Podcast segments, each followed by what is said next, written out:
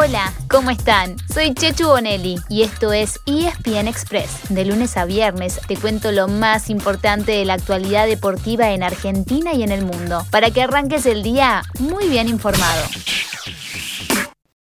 Nadia Podoroska. Un día histórico para el tenis argentino, inolvidable en la carrera de la Peque. 7-6, 7-5, hubo que sufrir Podoroska a Serena Williams, a una de las mejores de todos los tiempos. Wow y más wow. Hoy el fútbol cede su espacio porque hubo un resultado histórico y lo consiguió una tenista argentina.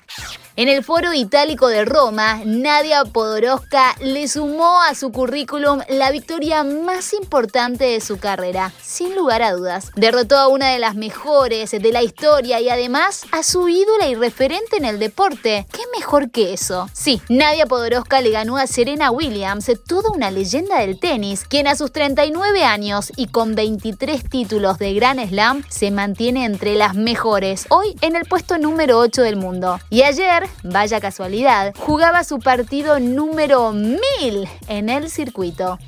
Fue una actuación enorme para ganar 7-6 y 7-5 en casi dos horas de juego, una hora y 58 minutos para ser exactos. Después de llevarse el primer set, 8 6, en el tiebreak, llegó a estar en ventaja 5 2 en el segundo, pero Serena se lo igualó en 5. Ahí la Rosarina se hizo fuerte y cerró el partido quebrándole el saque a la menor de las Williams. En octavos de final, hoy bien tempranito, jugaba con la croata Petrak Martic, número 30 del ranking WTA. Acordate, si estás escuchando este podcast temprano y querés saber de este y otros resultados, conectate a espn.com o bajate ESPN App.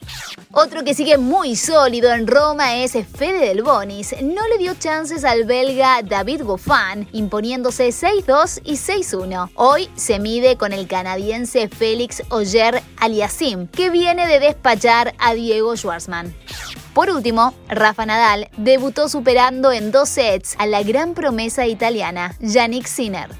Ahora sí, hablamos de fútbol. Arrancamos contándoles cómo sigue la lucha por el título en la Liga de España. El Atlético del Cholo Simeone le ganó 2 a 1 al Real Sociedad y le sacó al Barcelona 4 puntos sobre 6 en juego. El Barcelona había empatado 3 a 3 con el Levante el martes y así dejó pasar su chance de llegar a la punta. El tercero en discordia, el Real Madrid. Está a 5 puntos, pero con un partido menos. El que juega hoy a las 5 de la tarde de visitante en Granada. Y en Italia, pronto, ¿qué parla? En la Serie A, en la fecha de entre semana, ganaron todos los de arriba. Vamos del primero al quinto y lo repasamos rápido, al mejor estilo, bases y condiciones de la promo. El campeón Inter 3 a 1 le ganó a la Roma, Atalanta 2 a 0 al Benevento, Milan 7 a 0 al Torino, Napoli 5 a 1 al Udinese y Juventus 3 a 1 al Sassuolo. Ahora vamos a lo que importa. La Juventus sigue afuera de la próxima Champions League. Es que quedan solamente 6 puntos en juego y está quinta, a 3 puntos del Atalanta y del Milan y a 1 del Napoli. Encima, le toca visitar al campeón Inter este sábado. La vecchia señora quizás tenga que conformarse con jugar la Europa League.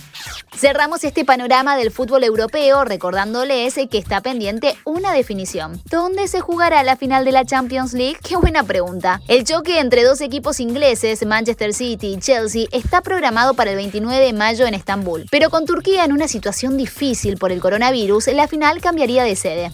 La primera opción, Londres, una hermosa ciudad. En principio está descartada por las restricciones que tiene Gran Bretaña para quienes entren a su territorio. Por lo tanto, y tal como sucedió en el 2020, se habla de Portugal como destino, con dos candidatas, Lisboa y Oporto. A no ponerse ansiosos, que la UEFA tiene la última palabra.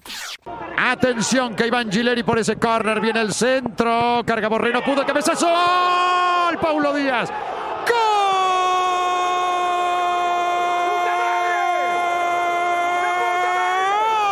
River. 46 minutos, segundo tiempo. Empata el equipo millonario. 1 a 1 el encuentro.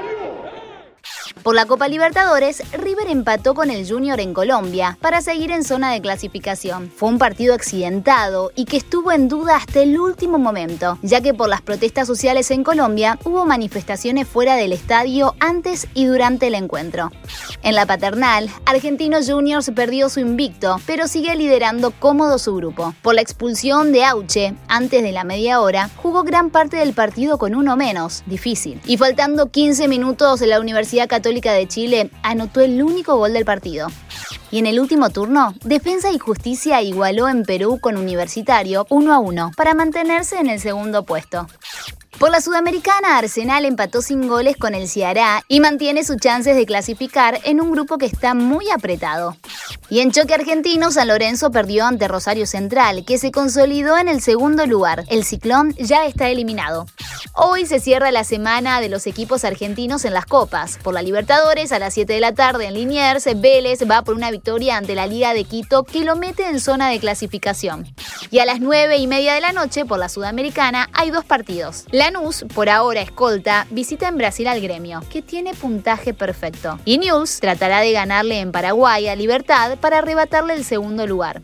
Por último, apenas se terminan los partidos de Copa, nos pondremos en modo Copa de la Liga. ¿O prefieren modo superclásico? Es que el fin de semana, en cruces a partido único, se jugarán los cuartos de final, cerrando con un partidazo, el Boca River.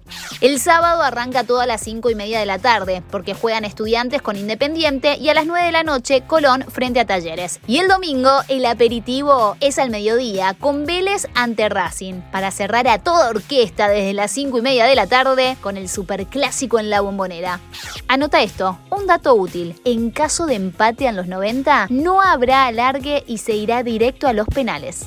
Pasamos al básquetbol, ya que la Confederación Argentina anunció que Sergio Hernández dirigirá nuevamente a la selección argentina masculina, con un gran objetivo. Claro está que ese gran objetivo son los Juegos Olímpicos de Tokio. Será la cuarta cita olímpica para el Oveja, que estuvo en tres como técnico principal y en otra, en Londres 2012, como asistente.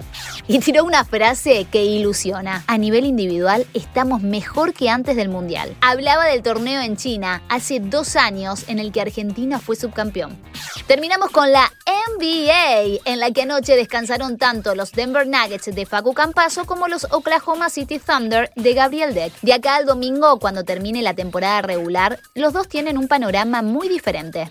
El equipo del Tortu Deck ya está eliminado. Le quedan dos partidos, uno el viernes y otro el domingo, para después tomarse unas lindas vacaciones y empezar a planear la temporada que viene.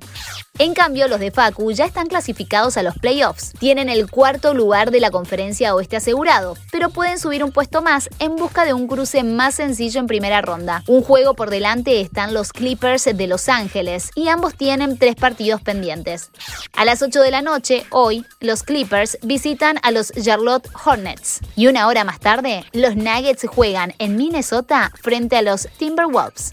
Y así llegamos al final de nuestro episodio de hoy. Soy Chechu Bonelli y de lunes a viernes te traigo las noticias deportivas más relevantes para que arranques el día muy bien informado. Te espero en el próximo ESPN Express. Y no te olvides, dale clic al botón de seguir para recibir una notificación cada vez que haya un nuevo episodio disponible. No te vas a arrepentir.